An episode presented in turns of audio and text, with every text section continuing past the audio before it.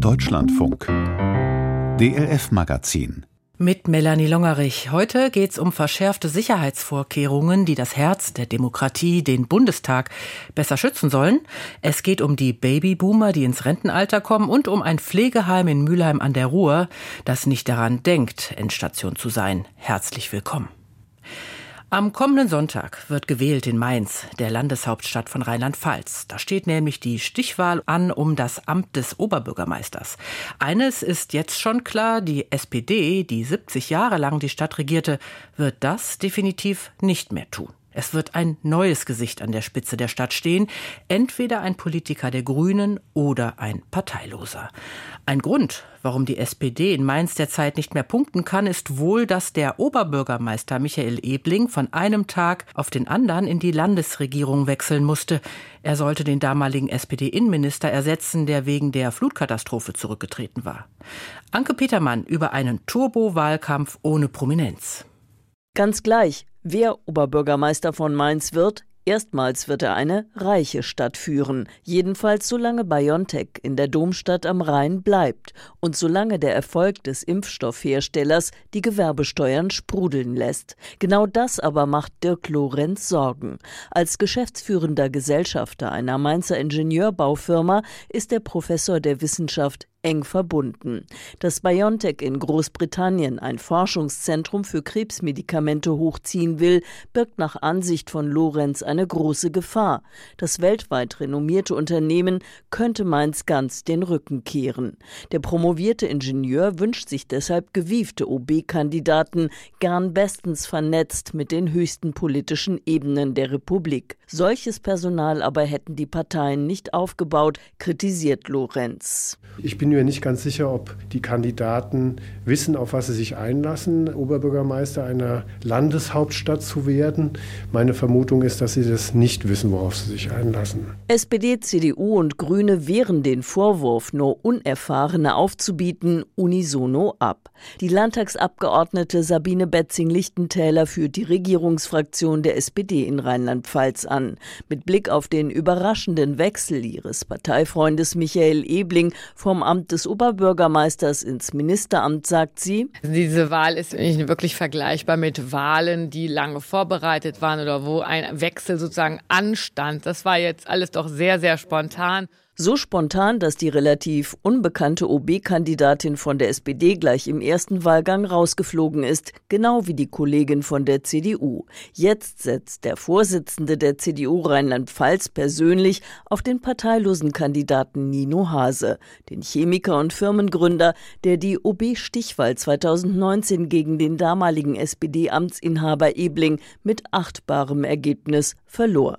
Christian Baldau fragt, wer beurteilt denn, was ich denn da können muss und was nicht? Wir kennen ganz unterschiedliche Oberbürgermeister und Landräte. Von daher, wir sind ein großes demokratisches Land und wenn es demokratische Wahlen gibt, bin ich erst mal froh. Noch froher allerdings wäre der CDU-Landeschef über eine hohe Wahlbeteiligung.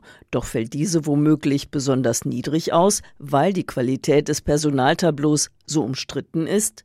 Anders als die Kandidatinnen von SPD und CDU hat es Christian Viering von den Grünen in die Stichwahl geschafft. Der bekennende Fußballfan von Mainz 05 landete in der Urwahl vom Februar immerhin auf dem zweiten Platz hinter Nino Hase, dem Parteilosen. Viering hat den stärksten rheinland-pfälzischen Kreisverband erfolgreich geführt, betont Pia Schellhammer, Grünen Fraktionschefin im Mainzer Landtag. Unter seiner Führung sind die Grünen auch stärkste Kraft in Mainz geworden. Das ist politisch erste Garde. Seit der Kommunalwahl 2009 regiert in Mainz schon die dritte Auflage einer Ampelkoalition aus Grünen, SPD und FDP. Doch schon im kommenden Jahr wird ein neuer Stadtrat gewählt. Und mancher fragt sich, ob es wirklich nur an der kommunikativen Art des parteilosen Nino Hase liegt, dass im ersten Wahlgang alle drei Kandidaten der Mainzer Ampel zusammengerechnet weniger Stimmen einfuhren als er. Oder ob es die Vorboten größerer kommunalpolitischer Umwälzungen in der Landeshauptstadt von Rheinland-Pfalz sind. Wir heißen herzlich willkommen Christian Viering. Vielen Dank. Herzlich willkommen Nino Hase. An diesem Abend sind beide OB-Kandidaten ins VRM Verlagshaus gekommen. Dorthin hat sie die Allgemeine Zeitung Mainz zum politischen Duell geladen. Nino Hase zieht anders als noch 2019 ohne die Unterstützung der CDU als Unabhängiger in die OB-Wahl. Manche kaufen ihm die Unabhängigkeit deshalb nicht ab. Ob ein parteiloser OB der Stadt Mainz gut bekommen würde, darüber ist die Meinung im Publikum geteilt. Ich kann das gut nachvollziehen, warum viele Menschen inzwischen ein gewisses Maß an Politik und Parteiverdrossenheit haben. Da wäre es mal schön, dass ein frischer Wind auch kommt. Natürlich ist es wichtig, welche Netze man in der Stadt hat. Deswegen kann es ein Vorteil sein, wenn man verankert ist in Parteien. Aber es kann auch schädlich sein für neue Sachen. Also gerade wenn man Aufbruch machen will, was Neues machen will, dann ist es sicherlich besser, wenn man nicht so sehr verhaftet ist. Es kommt mehr auf die Person an, ob die das durchsetzen kann. Tatsächlich muss sich Nino Hase auch an diesem Abend vom stellvertretenden Chefredakteur der Allgemeinen Zeitung fragen lassen, ob er als Parteiloser nicht Gefahr läuft, mit seinen Ideen an der Ampelmehrheit im Stadtrat zu scheitern. Wenn ich scheitere, ist das große Risiko, dass alles bleibt, wie es ist, kontert der 39-Jährige. Die Garantie hat man im anderen Fall ohnehin. Und insofern, insofern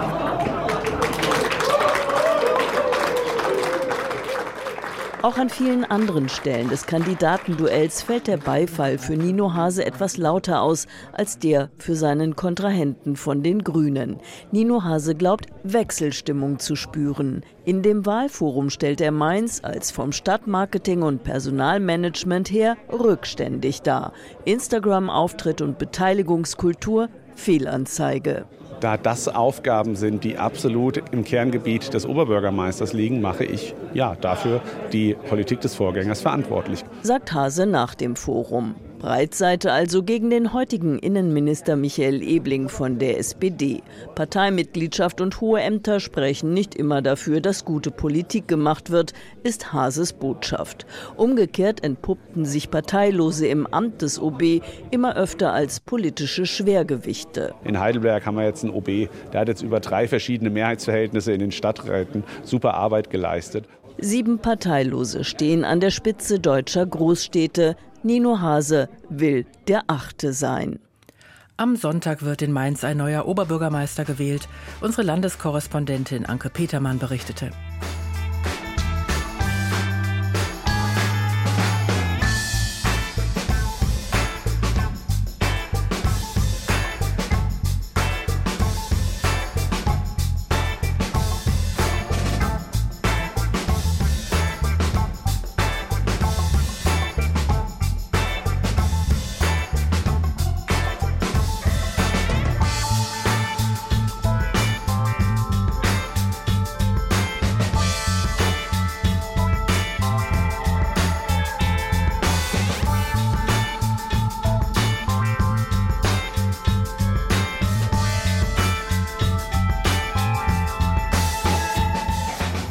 Das Parlament gilt bekanntlich als Herzkammer der Demokratie, die geschützt sein muss. Doch in der Vergangenheit gab es immer wieder Fälle, wo dieser Schutz nicht mehr gewährleistet schien. Zum Beispiel im August 2020, als bei einer Demo gegen Corona-Regelungen ein Mob die Treppen des Reichstagsgebäudes hochstürmte und versuchte, dort einzudringen. Oder auch im vergangenen Dezember, als bei der Razzia gegen sogenannte Reichsbürger bekannt wurde, dass bei deren mutmaßlichen Putschplänen auch der Bundestag betroffen gewesen wäre. Deshalb werden die Sicherheitsvorkehrungen und Zugangsbeschränkungen nun verschärft. Das hat der Ältestenrat im Bundestag am heutigen Donnerstag beschlossen. Es gibt nur ein Problem. Über dem Portal des Reichstags stehen die Worte dem deutschen Volke. Wie Bürgernähe mit erhöhten Sicherheitsvorkehrungen noch gehen soll, hat Wolf Sören Treusch in Erfahrung gebracht. Oh my gosh, sorry. Schon am Morgen stehen die Menschen an, um ins Reichstagsgebäude zu kommen. Hier eine Schulklasse aus London, dort eine Reisegruppe aus Niedersachsen. Was erwarte ich? Ich bin hier zum ersten Mal und ja, die Einsicht, wie der Bundestag aussieht, und die Räumlichkeiten kennenzulernen, ja, vielleicht auch sogar zu einem Gespräch zu kommen mit unserer Bundestagsabgeordneten. Die Reisegruppe ist angemeldet, der Besuch des Bundestags lange geplant. Dieser Mann hat es auch schon anders erlebt. 2007 war er das erste Mal im Gebäude. Zufällig, weil ich in eine Gruppe gekommen bin von Spaniern, die dann durch den Hintereingang rein durften und da habe ich mich angeschlossen. So einfach geht es längst nicht mehr. Die Zugangsregeln für den Bundestag werden immer wieder angepasst. Nun hat sich der Ältestenrat des Parlaments darauf verständigt, sie weiter zu verschärfen. Hintergrund die Razzia im vergangenen Dezember gegen die Reichsbürgerszene, bei der die Ermittlungsbehörden Hinweise auf einen geplanten bewaffneten Putsch gefunden haben. Verdächtige sollen in abgehörten Telefonaten darüber gesprochen haben, den Bundestag zu stürmen und Abgeordnete in Handschellen abzuführen. Stefan Thome, Sicherheitsbeauftragter der FDP-Fraktion, erklärt, welche Zugangsregeln nun strenger gehandhabt werden. Es wird eine Verschärfung geben, dass zum Beispiel mehr Zufallskontrollen auch bei Mitarbeiterinnen und Mitarbeitern der Bundestagsbüros stattfinden sollen. Aber auch, dass zum Beispiel Gäste und Besucher von Abgeordneten früher angemeldet werden müssen, nicht nur eine Viertelstunde vorher, sondern einige Stunden, am besten Tage vorher, um anhand der Personaldaten, also der Namen und Geburtsdaten, eine Zuverlässigkeitsprüfung durchzuführen, anhand des Informationssystems der Polizei, anhand von Inpol. Wir haben darüber hinaus festgelegt, dass an den Eingängen künftig auch anlassunabhängige, stichprobenartige Personengepäckkontrollen stattfinden können. Davon ausgenommen die Mitglieder des Deutschen Bundestages, ergänzt der Sicherheitsbeauftragte der Unionsfraktion Patrick Schnieder. Sie mussten am Einlass bislang nicht einmal ihren Ausweis vorzeigen, das werden sie allerdings künftig, zumindest stichprobenartig, tun müssen. Neuerungen gibt es auch beim sogenannten ehemaligen Ausweis. Er garantiert weiterhin freien Zugang in den Bundestag, es bekommen ihn aber nur ausgeschiedene Abgeordnete, die sich nochmals einer genauen Zuverlässigkeitsprüfung ihrer Person unterziehen, so Stefan Thome. Wir hatten ja in der Vergangenheit auch den Fall, dass Gäste der AfD-Fraktion andere Abgeordnete bedrängt haben. Wir hatten den Fall, dass eine ehemalige AfD-Abgeordnete beteiligt war an einem Versuch, die Ordnung des Landes zu beeinträchtigen. Frau Malsack-Winkemann war an einem Komplottversuch beteiligt, jedenfalls mit dem Verdacht. Insofern ist es jetzt nicht nur eine Lex AfD, die wir ergreifen müssen, aber es stimmt schon, dass die AfD auch das Sicherheitsreglement des Bundestages mit verändert hat. Abschottung sei das Gegenteil einer offenen Bürgergesellschaft, schreibt der parlamentarische Geschäftsführer der AfD-Fraktion Stefan Brandner in einer Pressemitteilung. Doch auch die AfD hat das neue Sicherheitskonzept im Ältestenrat mitbeschlossen. Das ist Wahnsinn! Rückblick. Im August 2020 stürmten 300 Rechtsextremisten und Mitläufer die Treppe vor dem Hauptportal des Reichstags. Drei Polizisten stellten sich ihnen anfangs entgegen, darunter Carsten Bonack. Die Situation war schon recht brisant ja, ich sag mal, hoch emotional und aggressiv. Der Sturm auf den Reichstag sorgte für allgemeines Entsetzen und löste eine Debatte darüber aus, ob das Gebäude noch besser geschützt, gar zur Festung ausgebaut werden muss. Claudia Roth von Bündnis 90 Die Grünen, damals Vizepräsidentin des Deutschen Bundestages, hat eine klare Haltung. Um Gottes Willen, nein. Genau das, aber doch genau das wäre ja das Ziel derjenigen, die diese offene demokratische Institution, die diese Herzkammer oder den Maschinenraum, wie Sie wollen, der Demokratie angreifen wollen. Wir sind kein Hochsicherheitstrakt.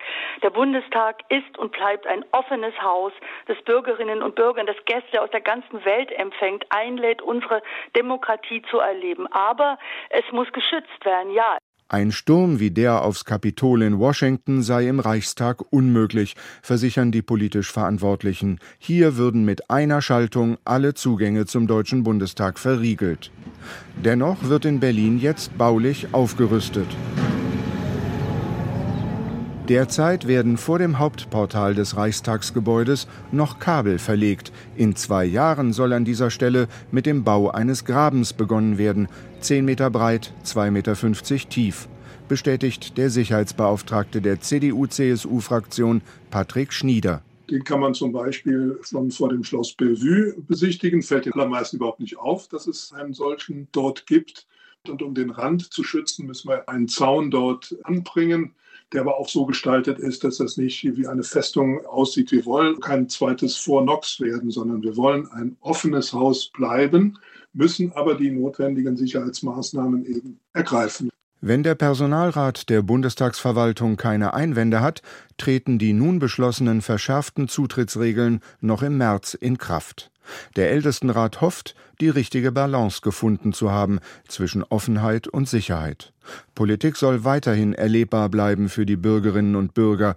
Klar ist aber auch, einen hundertprozentigen Schutz des Bundestages gegen Angriffe von außen kann und wird es nicht geben. Wolf Sören Treusch berichtete.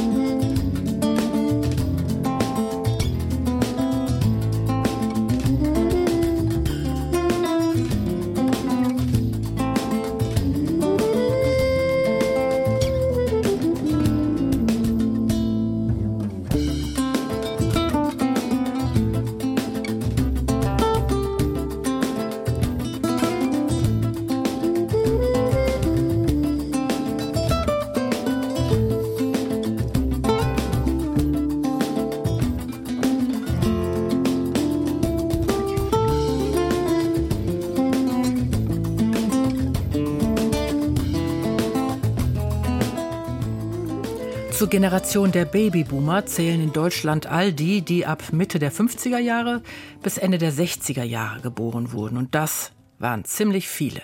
Um das mal in Zahlen zu fassen, 1964 sind in der Bundesrepublik und der DDR zusammen 1.360.000 Kinder geboren worden. So viele wie nie zuvor und nie wieder seither. Denn danach kam die Antibabypille und der Boom war dahin.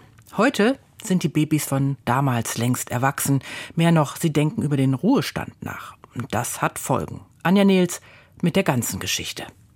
Ich habe da einen relativ klaren Plan, ein klares Zukunftsbild. Also mit 60, das ist in zwei Jahren, will ich schon weniger machen. Also da ist mehr so ich sag mal, vier Tage die Woche. Ralf Mattisen ist 58 Jahre alt und ein typischer Fall.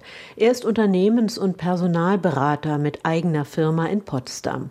Wie so viele der sogenannten Babyboomer-Generation denkt er über den Ruhestand nach. Also ich will es langsam und organisch auslaufen lassen um natürlich auch ein bisschen mehr Sport zu treiben und auch ein bisschen mehr Zeit für andere Dinge zu nehmen. Mein Gott, dann gibt es auch irgendwann Enkelkinder, um die ich mich kümmern äh, kann und darf. Und dann mache ich noch ein paar Jahre weiter, solange meine Kunden mich noch haben möchten, solange mir das Spaß macht. Ich hoffe natürlich, dass von den Kollegen, mit denen ich zusammenarbeite und irgendeiner mir das abkaufen möchte und das dann erfolgreich weiterführt. Aber wenn nicht, dann halt auch nicht. Mach mir da jetzt um meine Altersversorgung nicht so wirklich viel Sorgen. Da haben wir schon ganz gut was aufgebaut. Die Babyboomer gehen in Rente, komplett oder auf Raten.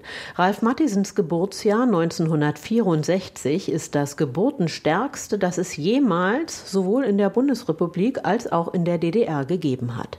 In den kommenden 10 bis 15 Jahren wird es nun Schlag auf Schlag gehen, sagt Achim Derks vom Deutschen Industrie- und Handelskammertag. Und in jedem Jahr gehen mehr als 400.000 mehr Menschen in Rente, als von der Schule kommen. Also wir werden das in den nächsten Jahren nicht mehr los und umso mehr müssen wir uns darum kümmern. Denn der jetzt schon eklatante Arbeits- und Fachkräftemangel wird sich verschärfen. Das Rentensystem durch zu viele Rentner und zu wenig Beitragszahler überlastet und die Versorgung der älteren Generation entsprechend teurer. Also sollen finanzielle Anreize die Menschen länger im Job halten. Pro Monat, den man über die Regelaltersgrenze hinaus arbeitet, erhöht sich die Rente um ein halbes Prozent. Darüber hinaus wurde das Rentenalter Schritt für Schritt auf 67 Jahre angehoben. Die meisten Babyboomer lassen sich davon nicht beeinflussen. Laut deutscher Rentenversicherung gehen sie im Durchschnitt über zwei Jahre vor dem Erreichen des Rentenalters in den Ruhestand und nehmen dabei häufig Abschläge bei der Rente in Kauf. Einige arbeiten dann ehrenamtlich. Über fünf Prozent der Rentner in Deutschland haben einen Minijob. Ich finde das schon schön, eher in Rente. Also ich würde mir dann nebenbei was suchen, was mir dann wirklich Spaß macht und wo ich dann entscheiden kann, wie viele Stunden. Und das ist doch cool. Naja, müsste man flexibel gleiten lassen können, weil es gibt natürlich härtere Jobs und laue Jobs. Und die lauen Jobs, die kann man vielleicht sogar bis 70 durchziehen. Ich könnte noch mit 63 gehen, aber man hat mich ja schon gefragt, ob man nicht länger könnte Rente. Nur 10 Prozent der Babyboomer wollen die vorgegebene Altersgrenze abwarten, so eine Studie der Uni Wuppertal. Eine neue Entwicklung, denn bis vor kurzem sei die Erwerbstätigenquote von Menschen zwischen 60 und 64 Jahren kontinuierlich gestiegen, sagt Elke Leuchinger vom Bundesinstitut für Bevölkerungsforschung. Es ist so, dass auffallend ist, dass jetzt gerade und auch in den Jahren davor hier eine Stagnation stattfindet. Also die erwerbstätigen Quoten, die sich seit 2000 bis 2015 deutlich erhöht haben, bei den Männern verdoppelt im Alter 60 bis 64, bei den Frauen sogar vervierfacht, der stagniert gerade was. Also dieser Anstieg geht gerade nicht weiter. Eine wichtige Rolle spielt hierbei die seit 2014 bestehende Möglichkeit des frühzeitigen Rentenbezugs ohne Abschläge für besonders langjährig Versicherte. Daneben könnte die Corona-Pandemie den Trend verstärkt haben, meint Elke Leuchinger. Dass Leute eventuell jetzt früher ausgeschieden sind aus dem Erwerbsleben, als sie das sonst geplant hätten, dass man vielleicht mit der Pandemie auch noch mal überdenkt, was sind meine Prioritäten zum Beispiel und wie wesentlich ist es mir, jetzt doch noch länger zu arbeiten oder ergibt sich jetzt gerade vielleicht dann doch ganz gut, dass ich austrete. Kann natürlich auch sein, dass es auf dem Arbeitsmarkt in der Zeit für einige grundsätzlich auch schwieriger war. Wird die nächsten Jahre auch nicht mehr der Faktor sein. Also könnte sich der Trend auch wieder umdrehen, vermutet Leuchinger. Frank Banach zum Beispiel will jedenfalls erstmal weiterarbeiten. Auch er ist Jahrgang 1964.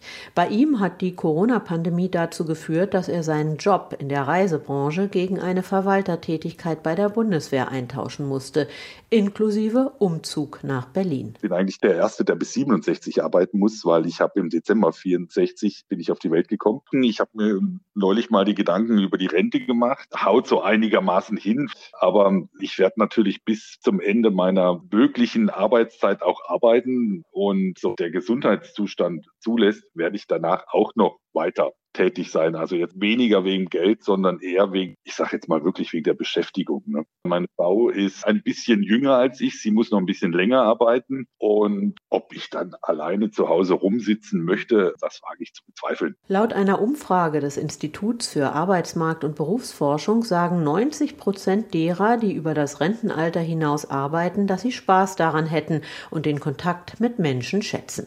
40 Prozent geben allerdings an, dass sie das Geld für den Lebensunterhalt dringend brauchen. Durchschnittlich arbeiten Menschen mit hoher Bildung länger als Menschen mit geringerer Bildung. Das liegt auch an weniger körperlich fordernden Jobs und besserer Gesundheit. Selbst wenn demnächst alle arbeitenden Menschen in Deutschland bis 67 weitermachen sollten, würde das nicht reichen, um die Lücke bei der Erwerbspersonenzahl zu schließen.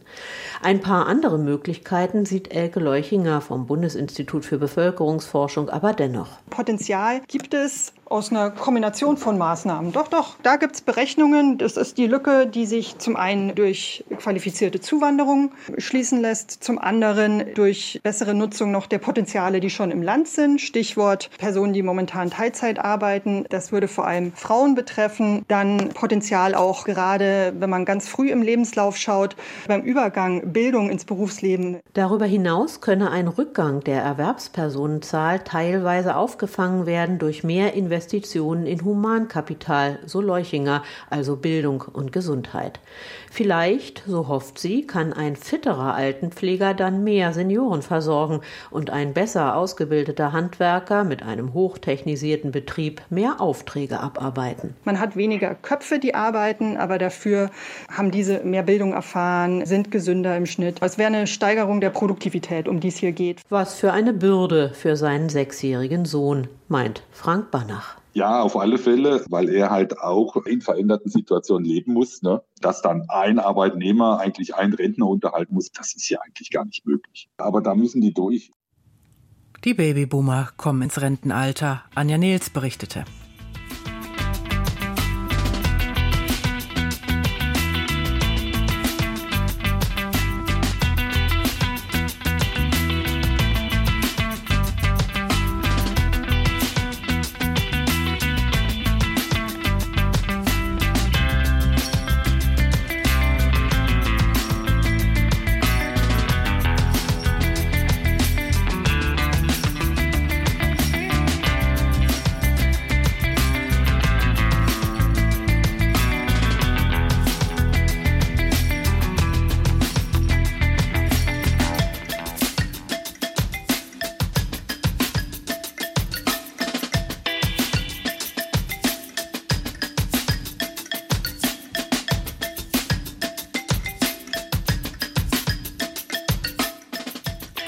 Pflegeheim. Viele Menschen haben Angst davor, als Endstation vom eigenen Leben wieder auf die Beine zu kommen, doch irgendwann wieder eigenbestimmt zu leben. In Pflegeheim scheint das vielen nicht mehr möglich. Wer solche düstere Zukunftsgedanken hat, den nehmen wir jetzt mal mit nach Mülheim an der Ruhr ins Haus Ruhrgarten. Denn dort haben die Mitarbeitenden ein klares Ziel. Sie wollen die Bewohnerinnen und Bewohner wieder so fit machen, wie es geht. Und das klappt so gut, dass die AOK das Konzept nun in anderen Pflegeeinrichtungen ausprobieren will. Doch es gibt ein Problem. Den Krankenkassen bringt es finanziell keinen besonderen Vorteil, Pflegepatienten wieder fit zu machen.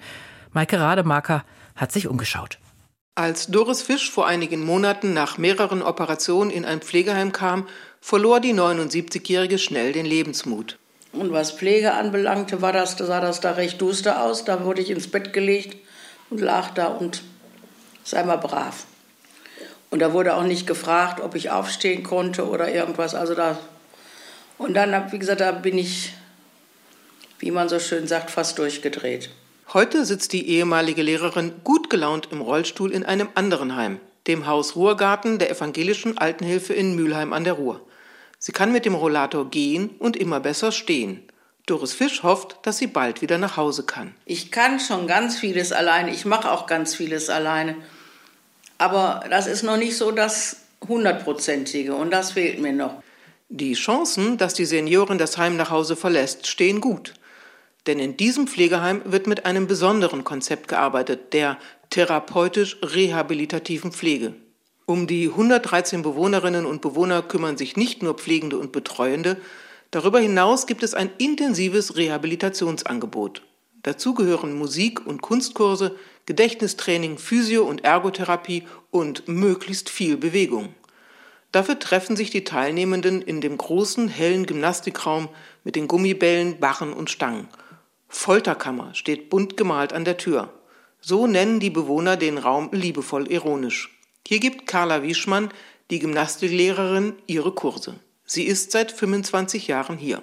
Ich versuche, die Leute zu aktivieren. Also ganz wichtig ist immer, dass die Menschen Freude haben. Und das ist eben dieses zu versuchen, die Menschen zu bewegen, ohne dass ihnen richtig auffällt, was sie tun.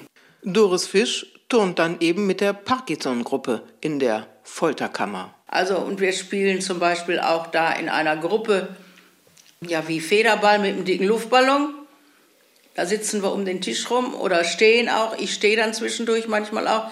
Die Herren, die noch laufen können, die auch dabei sind, das ist eigentlich eine Gruppe für Parkinson-Kranke. Aber das, was die machen, ist auch für mich gut, hat man festgestellt und deswegen bin ich dabei.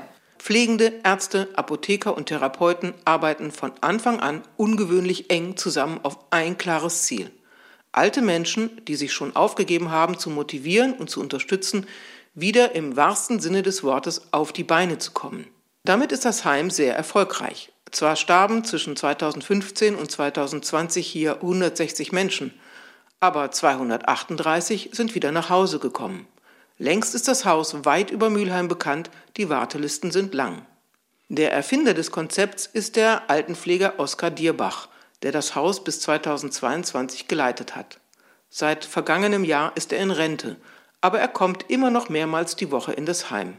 Ich habe festgestellt, dass Menschen, die zu uns kommen und den Stempel haben, austherapiert oder auf höherem Niveau stabilisiert, dass die noch viel mehr Ressourcen mitbringen, als im Moment akut sichtbar sind. Und dann habe ich die Frage gestellt, was können wir tun, damit wir an diese Ressourcen rankommen? Eigentlich ist dieses Prinzip Prävention und Rehabilitation vor Pflege schon lange in den Sozialgesetzen zu Krankenkassen und Pflegekassen im Fachjargon SGB V und SGB XI fest verankert. Wann immer möglich soll Pflegebedürftigkeit verhindert oder gemindert werden. Aber umgesetzt wird es nur selten. Das verhindert vor allem die harte finanzielle Trennung zwischen Kranken- und Pflegekasse, sagt Michael Rapp, Professor für Sozial- und Präventivmedizin in Potsdam. Was hat die Krankenkasse davon, wenn wir Geld in der Pflegeversicherung sparen? Den Krankenkassen fehle der finanzielle Anreiz, mehr Rehabilitation und Prävention zu verordnen.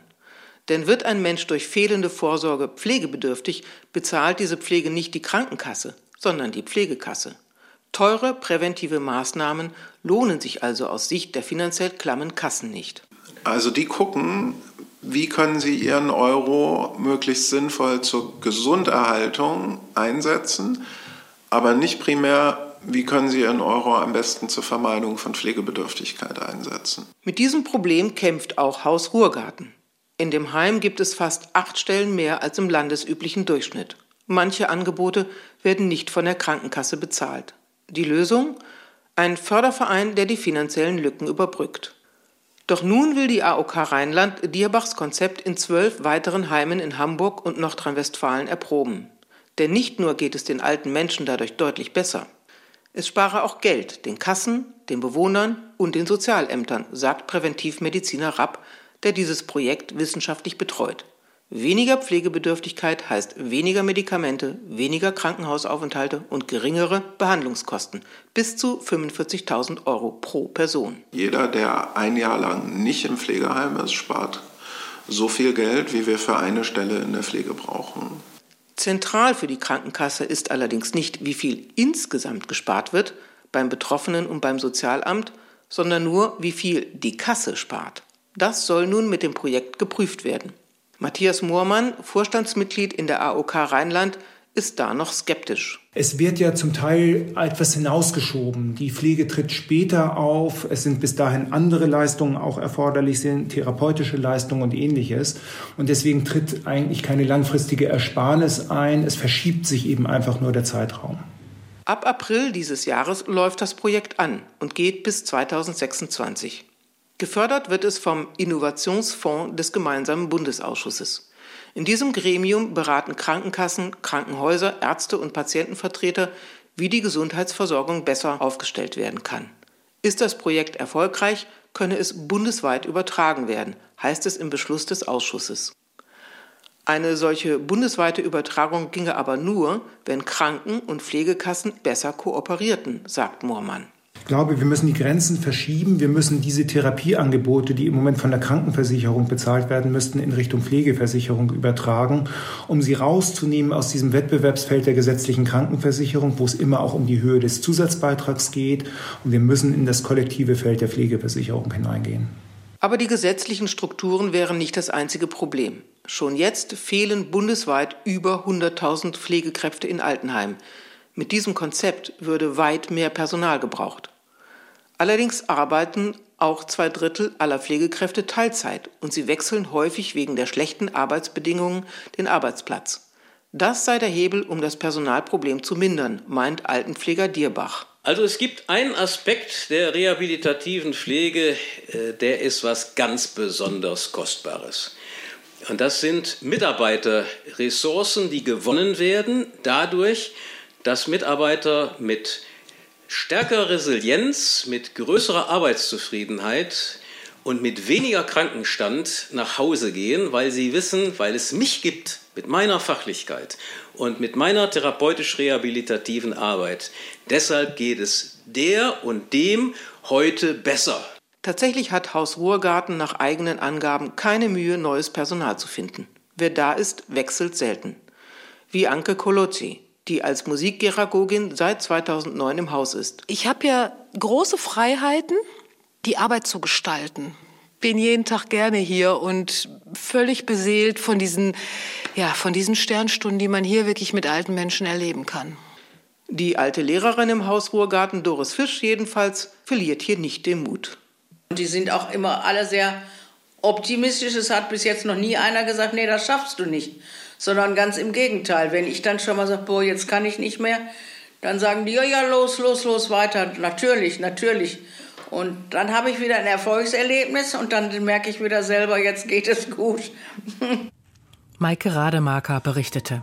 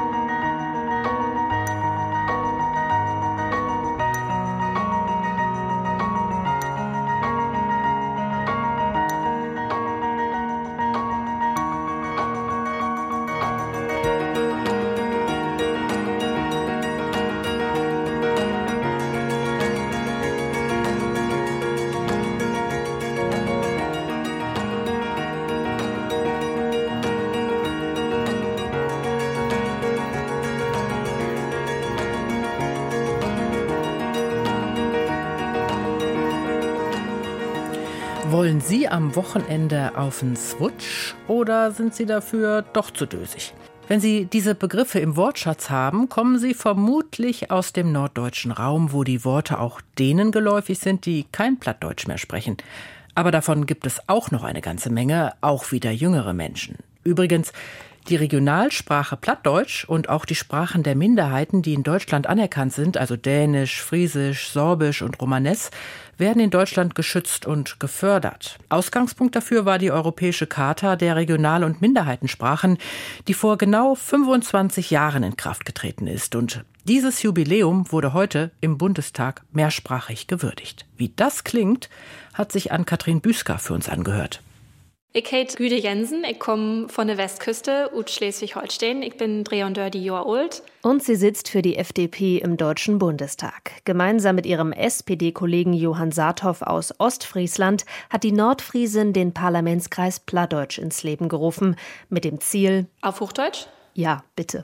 Wir hatten uns verschiedene Ziele gesteckt. Eines war, eine Debatte auf den Minderheitensprachen oder für die Minderheitensprachen zu organisieren weil Plattdeutsch oder Niederdeutsch ja eine der geschützten Sprachen über diese Sprachencharta ist, die wir auch zum Anlass nehmen in dem Debattenpunkt. Und so zeigte sich im Bundestag heute ein Ausschnitt der sprachlichen Vielfalt Deutschlands. Ja, moin, hochgeachtete Präsidentin, Live-Kolleginnen und Kollegen.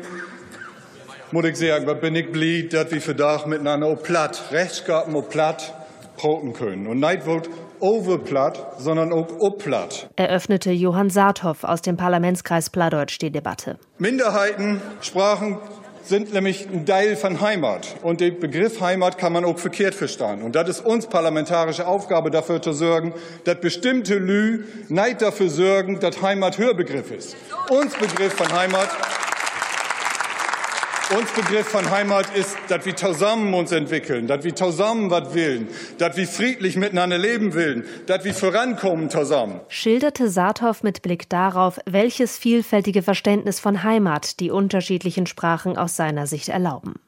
Diese Vielfalt brachte auch Stefan Seidler ans Redepult.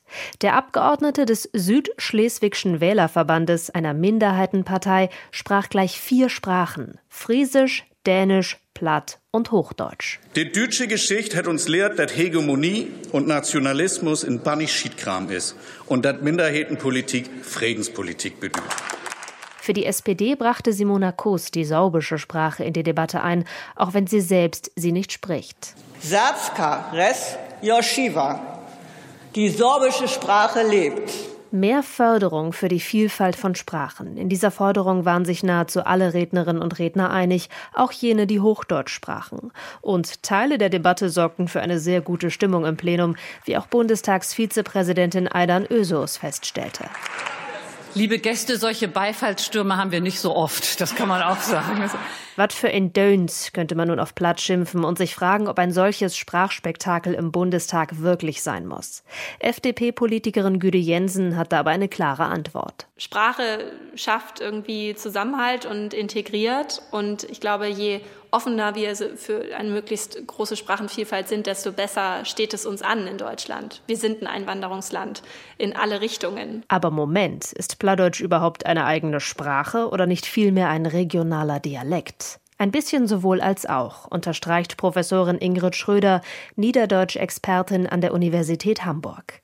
Platt sei im Laufe der Geschichte aus dem Niederdeutschen hervorgegangen, so Schröder. Sie identifiziert im Norden des deutschen Sprachraums eher eine niederdeutsche Sprachgeschichte und im Süden eher eine hochdeutsche Sprachgeschichte. Und das Hochdeutsche kommt erst im 16. Jahrhundert in den Norden und vorher sind es voneinander unterschiedene Sprachen, die auch gelernt werden, wenn man äh, quasi in den anderen Bereich hineingeht oder wenn man Texte hat, müssen die übersetzt werden von einer Sprache in die andere. Das Hochdeutsche entwickelte sich im Laufe der Geschichte zur Standardsprache, unter deren Dach sich verschiedene Varianten des Plattdeutschen gehalten haben. Innerhalb des modernen Plattdeutschen haben wir eine Vielzahl von Dialekten, Wenn wir uns in der Landschaft umschauen, dann haben wir im Westen beispielsweise das Westfälische, was mit dem Vorpommerschen im Osten große Unterschiede dann auch zeigt in der Lautung, aber auch in der Grammatik. Doch trotz der lokalen Ausprägung von Dialekten, das Plattdeutsche gilt als Regionalsprache und ist entsprechend auch durch die UN-Charta geschützt. Und es verbindet bis heute Menschen miteinander, schafft Identität. So wie es die Abgeordneten heute im Bundestag darstellten, haben es auch Forschungsprojekte von Ingrid Schröder gezeigt. Weil immer wieder auch betont wird, dass das Plattdeutsche zum Norden dazu gehört, dass es in Hamburg auch zur Stadt dazu gehört, dass es eben doch ein, ein wichtiges Attribut ist für die eigene Persönlichkeit, selbst wenn man es nicht mehr spricht, aber dass es dann doch etwas ist, was zur Region gehört und was zur eigenen Geschichte gehört. Und das ist nicht nur so bei alten Menschen, sondern auch bei jungen Menschen. Das Identitätsstiftende, das Zusammenführende, das erlebt auch Güde Jensen im Parlamentskreis Plattdeutsch. Also man kommt sich auf jeden Fall auf einer Ebene näher, die ich würde sagen, eine, ein hohes Maß an Zwischenmenschlichkeit hat, weil diese Sprache schon von dieser Zwischenmenschlichkeit strotzt. Für die Zukunft steht auf der Liste des Parlamentskreises die weitere Zusammenarbeit mit dem Niederdeutsch-Sekretariat, das sich die Wahrung der platt- und niederdeutschen Sprache auf die Fahnen geschrieben hat. Auch ein Kulturschwerpunkt ist geplant. Denn bei aller Begeisterung für die Sprache immer weniger Menschen sprechen Plattdeutsch. Für Güde Jensen geht es deshalb darum, die Sprache wieder stärker im Alltag zu verankern. Auch durch Diskussionen über Politik. Diese Alltäglichkeit im Zugang irgendwie zu schaffen. Und wenn wir das irgendwann erreichen können, dass wir nicht über Plattdeutsch auf Plattdeutsch reden und immer in dieses heimatverbundene, Fischbrötchen essende, Möwenkreischende Ding verfallen, dann glaube ich, ist uns geholfen, weil das holt auch die nächste Generation, die das lernen will, aus einem ganz anderen Ansatz als vielleicht meine Großelterngeneration anders ab. An Katrin Büskra über einen ganz besonderen Moment im Bundestag.